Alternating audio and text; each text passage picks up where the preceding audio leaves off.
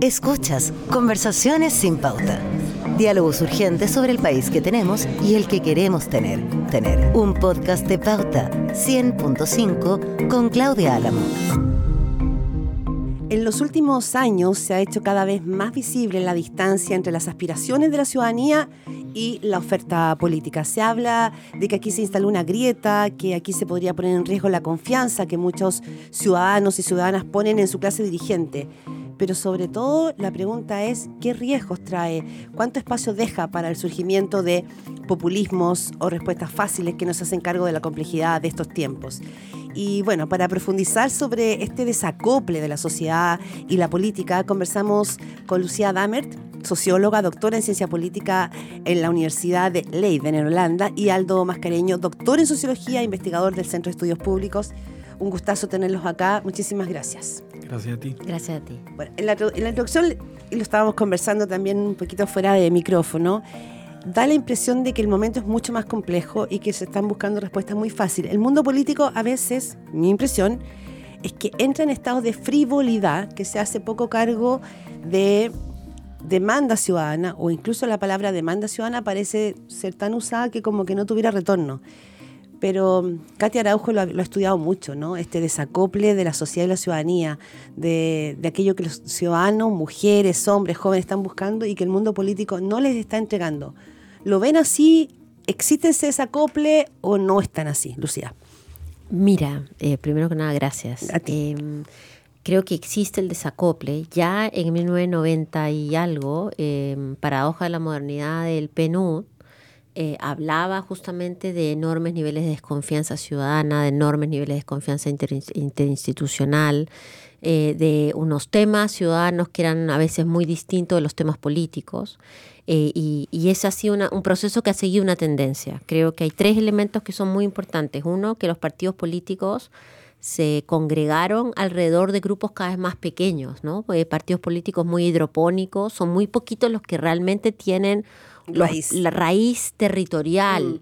y que el territorio además les genera cómo tomar decisiones, ¿no? Eso es, ese es un elemento. El segundo que me parece bien importante, que además en este momento perdimos como las, las organizaciones intermedias, eh, porque nos guste o no, en algún minuto No Más AFP juntaba miles de personas, aunaba una idea, em, o incluso el 8M, ¿cierto? Había como grupos intermedios que tal vez no eran los partidos, pero que generaban algún espacio de una propuesta, y eso después del estallido, el COVID, lo hemos ido perdiendo. Mm. si te pones a pensar con cuáles son estos actores, han desaparecido. Eh, y lo tercero es que este fenómeno que bien reconocía Norbert Legner, Em, ya en los noventas de profunda desconfianza está instalado en nuestra vida cotidiana y se ve mucho más claro en la relación con la política, porque la política es vista como un grupo de gente y en eso no hay mucha distancia en la tendencia, tal vez sí en la magnitud, eh, es vista como un grupo de gente que llega a la política o que llega los, al servicio público para servirse. Mm. Eh, y eso sí, yo creo que esos son tres desafíos gigantes. Aldo Mascareño, ¿cómo lo ves tú? Porque también esto va a generar rabia, ¿no? Cuando la sociedad finalmente o la ciudadanía siente que no está siendo incorporada en la, mm, en la bandeja de, de respuestas que le pide a su mundo político. Sí, mira, yo creo que, que, que Lucía lo ha sintetizado muy bien. Eh, además, tomando algunos de los, de los reflexiones clásicas que se han hecho en Chile. Son como, la reflexión que se ha hecho en Chile acerca de este fenómeno es de muy larga data, no, no es un mm. fenómeno nuevo, no es algo que se nos haya ocurrido en el último tiempo, que haya aparecido después del estallido o en las últimas elecciones, ¿no? No es una cuestión de ahora, no es, no es, no esta gente que está desinteresada en la constitución actual. Esto viene creciendo es algo de los 80, como, largo. Como mm. Lucía citó a mm. Lechner, Lechner en los años en el 88 hablaba de los patios interiores de la democracia, de la dimensión cognitivo-afectiva de la democracia, la cuestión que después se tradujo en el informe del malestar, la paradoja de la modernización del 98, son, son textos, son textos como fundamentales para, comprender el origen del problema actual. El, origen del problema actual que se asocia, en muchos sentidos también, a este momento de la dictadura, ¿no? que genera esa separación y una separación que, de alguna manera se reúne para, para, para, vencer a la dictadura por la vía política, en el fondo, ¿no? y no por la vía de las armas, como también existía esa opción. Eh, pero, que, pero que después, paulatinamente, a medida que va avanzando la democracia, se va produciendo esa escisión. Y yo creo que esa escisión se va produciendo fundamentalmente por, por una también complejización de la sociedad chilena, por una mayor diferenciación de la sociedad chilena. En general, yo creo que nosotros tenemos una, una muy fuerte añoranza de un pasado más comunitario. Y yo creo que eso a, mm. todos los sociólogos, a todos los analistas, de alguna u otra manera, no se nos, se nos, se nos sale por los poros. Y yo creo que hay que tener como ojo con eso, con esa, uno mismo, ojo con, uno mismo, con tener, con tener como fuerza con esa nostalgia, porque, porque no es algo tampoco que, que pudiese, que pudiese ser algo reconstruible hoy. Mm. Es bueno ese punto porque también, a ver, ustedes lo saben súper bien, la política tiene emociones, o sea, la política tiene muchas subjetividades y muchos pueden ningunear esas subjetividades, pero finalmente esa subjetividad constituye un actor político. Es decir, hoy día el miedo, la inseguridad son un factor político que puede determinar o inclinar elecciones. Pasa en el mundo, no solo en Chile pero también la, la, sensación de no ser visto, de que cuando tú ves las ofertas no, no, no, te están hablando respecto a lo que tú vives en el cotidiano. Por eso digo, en esa, en esa que no, es una simplificación, es simplemente el cotidiano. Em, ¿Qué pasa con el mundo político? Estoy pensando, ¿no les importa recogerlo? O tienen un propio lenguaje. Hay, como dos globos sonda funcionando un poco en torno a este debate, ¿o no? Mira, creo que esto de las emociones es muy importante, sobre todo porque la emoción de la esperanza se, se está concentrando en el espacio de lo privado. ¿no? La esperanza es la esperanza de la familia, tal vez unos amigos, pero ahí está encerrada. Y el espacio de lo público es el miedo. Eh, y esta extinción de, sentimientos eh, llevan luego a todas las otras crisis, porque efectivamente yo no quiero salir a la noche porque tengo miedo, pero también tengo miedo a perder el trabajo, eh, pero también tengo miedo a si me enfermo, bueno, tener que vender mi casa para no me alcanzar. Todos estos miedos muy que están instalados en lo público y la representación de lo público es el mundo de la política. yo lo que creo que también no podemos dejar de mirar que las redes sociales, eh, la inmediatez de la discusión política. Fíjate que, que una de las reflexiones que, hay que dar respecto al tema constitucional es, ¿de verdad será posible hacer cambios constitucionales completos eh, en cualquier país del mundo? en el marco de estas redes sociales que cualquier idea que tiene cualquier cualquiera termina explotando en las redes sociales y dinamitando el proceso. ¿Será que este tipo de debates se pueden hacer o tenemos que entrar en usar, no sé, tecnologías que nos permitan más bien al revés, tirar una idea en las redes y que millones de personas voten. Mm. Tenemos que buscar un mecanismo para que ese miedo de lo público amengue y pase a ser también bastante más esperanza. Y ahí un rol principal lo tiene el mundo de la política, mm. sin duda. déjame usar, Claudio, un, concepto. Yo sé que no sé que, no es lo más recomendable, pero desde que Mon Laferte lanzó su último disco que se llama Autopoyética, yo creo que ya me siento con absoluta, con absoluta libertad para hablar del concepto de autopoyética, que es un concepto de Maturana, que es como que esta, esta idea de que, de que los, los, los grupos, las formas, las personas incluso, solo, solo se constituyen por elementos propios de sí mismos y pierden una conexión con el entorno en el cual persiguen. Yo creo que a la política chilena le ha pasado mucho eso. ¿no? Que, no voy a decir que es una, una evolución natural de los sistemas políticos modernos, porque, porque también eh, autopoyese significa también una capacidad de estar conectado con el entorno que está pasando, si no se transforma en un simple solipsismo, una simple individualidad de uno y por tanto en una patología, pudiésemos decir incluso. Eh, pero la política se preocupa de sí misma, constituye las cosas, ha constituido las cosas para preocuparse de sí misma. Reformas electorales, reformas del sistema político, las dietas para arriba, las dietas para abajo, no sé, conversaciones que solo interesan a la política y que han estado durante los últimos, diría yo, 20 años en el, en el en la punta de la discusión de la reflexión de la, clase exactamente de la mm. clase política. Y eso ha impedido ver lo que decía antes ¿no? que esta esta esta explosión de diferenciación que ha sufrido la sociedad chilena, porque no es la sociedad chilena que se juntaba los sábados a ver sábados gigantes, no es la que se junta a ver la Teletón, no es la que se junta para los grandes eventos, ¿no? es algo mucho más diferenciado, con un, con un cúmulo de, de explosiones identitarias ¿no? de distintos, desde mujeres, de generacionales, indígenas, ¿no? de, de, distintos tipos regionales. O sea, y eso es lo que es incapaz, lo que ha sido incapaz de ver justamente por esta autoconcentración, autopoiesis sobre sí misma mm, que ha tenido la política en los últimos años. Sí, y quizás acá eh, entra también como la rabia como emoción. Y mm. lo quiero porque Argentina fue muy notorio, muy visible, se evidenció, se dijo en los discursos. Eh, Javier Milei lo planteó como eje central, no, él no hablaba solo de la esperanza, él hablaba desde la bronca. Sí. Y, a veces da la sensación de que cuando que la ciudadanía te habla de, su temor, como dices tú, Lucía, de ir a tomar la micro en la mm. De que empieza a restringir su, sus actividades o su vida por miedo, de que siente que se viene hablando de reforma previsional hace décadas y que todavía nada.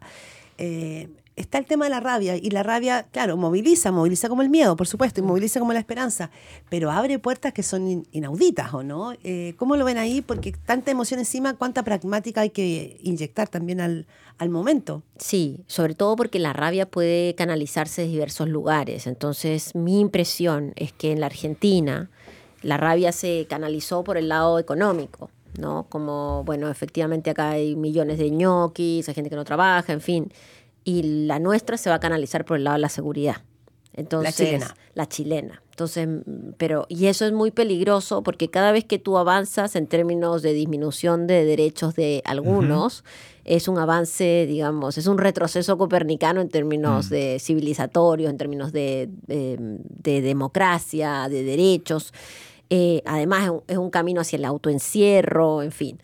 Em, y hacia allá, en ese camino estamos. Y una de las cosas que ha sido muy eh, llamativa de este proceso político que estamos viviendo hoy es que justamente como la izquierda está gobernando, nos hemos quedado sin el antagonista a la, a la, conversación sobre militaricemos el sur, militaricemos el norte, pongamos batallones, porque claro, cuando gobiernas no puedes estar haciendo, digamos, una pedagogía de lo bueno que es vivir todo Y porque se le cobra a la izquierda que finalmente tiene una mirada, em, comillas, más buenista, comillas, más comprensiva de una, del tema de la inseguridad, porque para la ciudadanía hoy día tiene, es máxima prioridad y quiere lo voy a decir así, pero la ciudadanía hoy día quiere mano dura, no, no quiere entender por qué la pobreza afecta al otro. ¿Qué es lo que le está dando el gobierno en todo caso, ¿no? Mm. Mano dura. Mm. Sí, mira, yo con la, con la idea de rabia creo que hay que tener como ciertas precisiones, porque la rabia tiene una dimensión crítica también. ¿no? tiene una dimensión crítica. Una buena, una, una crítica en el sentido positivo. Exactamente, que es crítica, que es, que es un elemento fundamental de la democracia. En el fondo, uno siente rabia por ciertas cosas, que es una rabia moral. Y moviliza. una cierta indignación respecto de ciertas injusticias que ve día a día o que uno mismo sufre cotidianamente. ¿no? El mismo hecho de que la, de que la eh, de que la vida cotidiana en el fondo se transforma en miedo, como tú decías, eso genera rabia, no solo para uno, sino que porque ve, ¿no? como siente, como tiene un, sentimiento de, de compasión, de sentir justamente con otros lo que acontece día a día. Entonces yo creo que la rabia tiene esa dimensión crítica. Cuando esa rabia, por tanto, no es, no es capturada ¿no? por la clase política o por los escenarios políticos o institucionales que tenemos, entonces se transforma en la otra. No se transforma en una rabia moral, sino que en una rabia que se puede expresar violentamente, como aconteció en el estallido, por ejemplo. ¿no? Entonces yo creo que ahí es donde, ahí es donde eso se canalizó y se expresó de ese modo como indignación, como falta de identidad. Pero ahí existen esas dos dimensiones entonces yo creo que hay que tener, poner atención en, esas, en esas dos formas de la rabia, porque una es crítica y productiva y nos hace ver cosas que los movimientos sociales ¿no? son, son, son productores de rabia. ¿no? Y uno, uno tiene que estar atento a esa producción de rabia porque es una producción de rabia que viene de la experiencia de esos movimientos mm. y que uno como, como, como analista o como político o, como periodista simplemente no ve porque mm. no tiene esa misma experiencia. O sea, la rabia es un indicador de experiencia también. Claro, hay que, como en el fondo también estoy de acuerdo con Aldo, hay que como hay que abrir un poco el aire de la, de la, de la olla a presión. ¿no? Porque, claro, uno va... un tubo de escape que permita aliviar esa tensión. para mucha gente mm. esto no es solamente, ah, mira, pasó esto, sino que ya es sobre miles de cosas que te han pasado este año, Mm. llegas al 28 de diciembre y una cosa más. Entonces, ¿en qué minuto eso se convierte en un disparador de una actitud eh, 100% nihilista? Mira, voy a votar cualquier cosa porque total da lo mismo. O, ¿sabes en qué? Votemos por mi ley porque total está proponiendo locuras, pero démosle, Mm. total. Eh, o armémonos, eh, tirémonos una propuesta para que la gente pueda estar armada en las calles. Mm. Ese ya es la deriva que a uno le preocupa mucho Claro, más. exacto. Oye, mire, y la rabia Sí. del estallido era súper interesante porque en un análisis que hicimos de, de- de cosas de Twitter y cosas así, uno ya veía la rabia que aparecía en el estallido expresada, que es la tradicional. Pero además de esa rabia de los que estaban protestando, venía la rabia de los que estaban observando, porque los que estaban, algunos de los que estaban protestando destruían iglesias, destruían la propiedad privada, etcétera. Entonces, ya, bien, perfecto. Dos rabias juntas, ¿no? En la com- una en la comunicación y otra en la experiencia. Después, después veían que la respuesta, aquellos que tenían la rabia, los que estaban observando, veían que la respuesta de la fuerza pública era demasiado violenta, más allá de lo que uno podría haber esperado. Y por tanto te daba rabia con la, O sea, con la era un fuerza pública. festival de rabias. Es, o sea, como es un conjunto de, De cosas, rabias, ¿no? eh, de sí. rabias que son distintas. O sea, no es solo una. Tienes razón, no lo había visto así, como es la- de emociones, La- la ¿no? cantidad de Exactamente. emociones. Como- Sí. Bueno, como decía Lechner, esto que decíamos al principio, este, esta dimensión cognitiva, Mm. afectiva de, la, Sí. del. Estamos en Conversaciones sin Pauta conversando con Lucía Damer, socióloga, doctora en ciencia política, y con Aldo Mascareño, doctor en sociología e investigador del Centro de Estudios Públicos. A ver, vamos, normalmente estas conversaciones son atemporales, pero estamos a pocos días del plebiscito y pase lo que pase, eh, el tema, el escenario que se abra va a ser importante. Justamente la dimensión de esta sociedad desacoplada. Porque pase lo que pase, la ciudadanía pareciera ser que viene expresando en las últimas semanas o meses que se, se desconectó de este proceso constitucional. Aquello que fue una esperanza, aquello que abrió una conversación política y en la sociedad y que dijo, bueno, quizás aquí nos reubicamos. Pase lo que pase, en cualquier escenario, la ciudadanía como que se desconectó, como que sacó su interruptor de esa conversación y quiere volver como a otra, a, a su dimensión más personal o a aquellas cosas que realmente lo están afectando, que es seguridad, que es trabajo, que es economía, que es relaciones personales, que son niños con problemas de salud mental o ellos mismos. Entonces, ¿cómo, cómo, se, cómo, cómo ven eso, no? Ese, ese desacople respecto de algo en lo que hubo esperanza y que pareciera que ahora hay como más desinterés. Sí, a ver, eh, lo que pasa es que ha sido un proceso larguísimo. Eh, ha sido un proceso que de una forma o de otra, la primera y la segunda se convirtió en un proceso elitario, ¿cierto? No, no es que eh, la ciudadanía participó re poco, eh, por un lado, y por otro, la sensación de que los temas que te afectan diariamente tampoco están, ni están siendo resueltos, ni están siendo discutidos.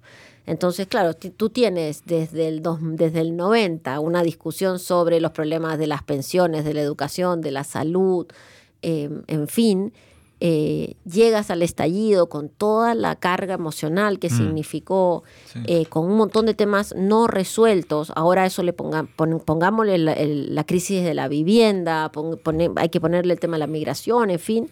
Eh, de ahí entramos al COVID, que, que es como un interregno, pero es un interregno de mucha presión. eh, y hemos salido de eso y hemos entrado en una discusión que pareciera foránea para la gran mayoría de los chilenos. Probablemente esta discusión en una situación de boom económico sería distinto, además, ¿no? que es otro elemento. Entonces, no es extraño que la gente esté desafectada. No creo que la gente esté desafectada de que necesitamos mejor salud, mejor educación, mejores pensiones. Lo que pasa es que está desafectada de un proceso que parece que es una gente que está, eh, esta y la anterior, ah, para no, no parecer partidista, como que están en Como un que los dos planeta. Los dos, procesos te quedaron volando en la estratosfera. Claro, y el Chile real, ese Chile que no es Santiago tampoco, donde hay millones de problemas cotidianos, no hay educación, en fin, eh, no se ve representado. Entonces hay un- una fatiga, sin duda, pero creo que hubo un ejercicio de representación que no se ha logrado. Eh, y en esta segunda etapa me parece que ese ejercicio es aún más complejo, porque sí hay un mundo de, de la política que podría reflexionar desde algún tipo, entre comillas, victoria el domingo. Mm. Y yo creo que el domingo, gane quien gane, el país ha retrocedido. Aldo, como parte, parte de este autoencierro de la política, de esta autopsia de la política, es que de todas maneras alguien va a salir triunfador o se va a autodeclarar triunfador y seguramente ambos bandos, porque alguno va a ganar algo, como iban a encontrar eso. Eso es parte también Pero la ciudadanía yo creo que va a mirar eso quizás con, un gran signo de interrogación. Es que eso te iba a decir, eso es justamente parte, una muestra más de la distancia que hay con, mm. esa, con esa ciudadanía. Respecto de la ciudadanía, mira, yo como que introduzco aquí como una cierta variación ¿no? en, en el argumento del desacople. Porque cuando uno ve, ve ciertos datos de la encuesta C, por ejemplo, que es la que me toca conocer más de cerca, uno ve que la gente durante las últimas dos décadas encuentra que el gobierno democrático es, es aquello que, está, que, que, se mantiene, sobre el 50%. La mitad de las personas chilenas opinamos que la democracia es el mejor sistema de gobierno. Después hay otro, hay otro grupo que como alrededor del 15% hoy, que, que, opta más por un gobierno autoritario en algunas situaciones. Y hay otro que es más interesante aún, que alcanza como un 26%, que es que aquellas personas que les dan lo mismo un gobierno democrático y autoritario. Y esos son los más desacoplados de la mm, política. El desapego que dice Katia Araujo, ¿no? esos son lo que, lo que dice la Katia, ahí están. Esos son ese, un 26% de los datos de la encuesta. Pero ese 26%, ¿no? Eh, no está totalmente ahora, como respecto a este proceso constitucional, totalmente desinteresado. Le falta información. ¿Y por qué? Porque en el ensimismamiento de la propia política, entonces es la delincuencia, te machacan con la delincuencia, te machacan con la, con la violencia, con un montón de cosas que interesan a ellos y que, y que creen en este, en este ejercicio adversarial, como les llaman. La gente no está ni ahí con el ejercicio adversarial, ¿no? con esas formas adversariales, sino más bien, como tú decías, con esa preocupación cotidiana ¿no? de aquello que está mm. aconteciendo día a día, con que cuando me baje del metro y me tenga que caminar hasta la casa no me asalten, con, con, que el cabro chico mañana en el colegio, mm. un montón de cosas así que son muy, muy puntuales. Pero a esa gente le falta información. No es una gente totalmente desacoplada. Hay un grupo de ellos que todavía mm. puede interesarse en este, en este ejercicio, en este ejercicio político. Em, el tiempo corre, no queda tanto, pero eh, muchos dicen, bueno, Javier Milei podría ser eh, un fenómeno que se extienda, pero a veces da la impresión de que sí, como tú decías, Lucía Damer, el tema va a ser la seguridad, mucho más que mm. la economía, la figura más eh, representativa que uno empieza a escuchar como en esta línea de lo que dices tú, Aldo, de gente desapegada, es mucho más a lo Bukele, es decir, una mano dura, implacable, que, ah, que, no, no, que, incluso los, derechos humanos desaparecen de la escena. Eh, y por lo tanto quizás será ese, y con esto cerramos, será ese el modelo más complejo o el riesgo de una sociedad desacoplada de la política o una política desacoplada de la sociedad? Claro, es que eso es política, lo que pasa es que es otro tipo de política, mm. ¿no? Eh, yo lo que creo es que ya estamos en esa conversación hace rato. Cuando tú ves que la pelea política hoy día es quién asegura haber aprobado más leyes, más punitivistas. Mm. Tú dices, bueno, ok, eh, con, las leyes no cambian la realidad de un minuto a otro, ¿ah? eh, entonces no, pero, pero efectivamente ahí hay, hay un desafío muy grande. Sin embargo, si tú miras Chile en los últimos 20 años, hay un proceso de deterioro respecto a los derechos de los otros, ¿cierto? Hay un proceso de deterioro. Em, pero ya lo de Bukele es un extremo. Ahora, yo te diría que para la campaña del próximo año, ya no para esta, pero la del próximo año, gobernadores y alcaldes, y seguramente para la de presidentes, lo que vamos a ver es un incremento en, esa, en, esa, en ese volumen de ese diálogo, de la propuesta sobre temas eh, de mayor militarización, eh, de mayor porte de armas, digamos, de respuestas mucho más punitivas. Eh, yo todavía creo que con un cierto borde, o sea, el, borde es todavía el borde de los derechos humanos. Hay un borde ahí que no se va a poder pasar, pero que estamos, digamos, unos pasos más allá en términos de la apertura hacia lo punitivo em, y, la militarización como respuesta, no, sin duda. Em, y, en muchos sentidos porque no hemos podido... Em, no sé si explicar bien, pero no hemos podido enfrentar, digamos, el fenómeno en su totalidad, ¿no? Em, y ese, ese sin duda es un desafío para la política, porque si la política aparece jugando con un mm. tema tan fundamental, eh, no, es, no es, natural que entonces uno busque otros. Sí, mira, yo, yo, creo que el principal riesgo del desacople que hoy tenemos es un reacople no democrático. Y yo creo que eso, como dice Lucía, se está dando ya de hace mm, harto tiempo, especialmente como después del estallido. Si tú te fijas, ese grupo que, decíamos que es el grupo más indeciso o el grupo que, no le importa ni la democracia ni el gobierno autoritario, le da lo mismo, que es lo que sea, es un grupo que finalmente ha decidido todas las últimas elecciones, que se fue por la lista del pueblo en la convención constitucional, mm. que después le dio el favor al partido de la gente, lo hizo el partido más grande durante un año, después se lo quitó, se, lo se lo dio a republicanos, o sea, esos son reacoples. ¿no? Esos son reacoples porque, porque hay ciertos, ciertos grupos políticos que han captado que lo que quieren determinados grupos es mano dura, porque han captado que lo que quiere determinados grupos es solo una relación instrumental con la democracia, como lo hizo el Partido de la Gente, pero que lo que quieren, han captado que hay un grupo ¿no? que quiere como los derechos indígenas, las cosas ancestrales y todo eso que fue la convención. O sea, te fijas, hay un reacople de alguna manera, pero no es un reacople que en un sentido universalista, mm. democrático, ¿no? de derechos universales fundamentales, es lo que a nosotros nos interesa. Yo creo que ese es el gran mm. riesgo. El tiempo voló. Eh, Lucía Damer, socióloga, doctora en ciencia eh, política, Aldo Mascareño, doctor en sociología, investigador del CEP, en esta conversación y solo un nota a pie de página en lo, en lo que dicen. El reacomodo que tú dices finalmente del reacople está generando una lectura política. En su minuto, en el primer proceso constituyente, la izquierda sintió que era, pero tenía el, cielo por delante y el universo también. Y después, en el segundo proceso, un sector de, la derecha sentía que tenía el infinito por delante y el universo también.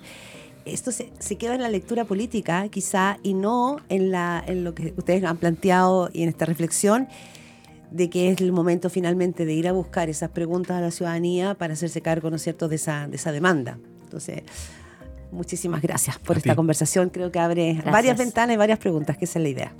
Muchas gracias. Chao. Esto fue Conversaciones sin pauta. Diálogos urgentes sobre el país que tenemos y el que queremos tener. Tener. Con Claudia Álamo.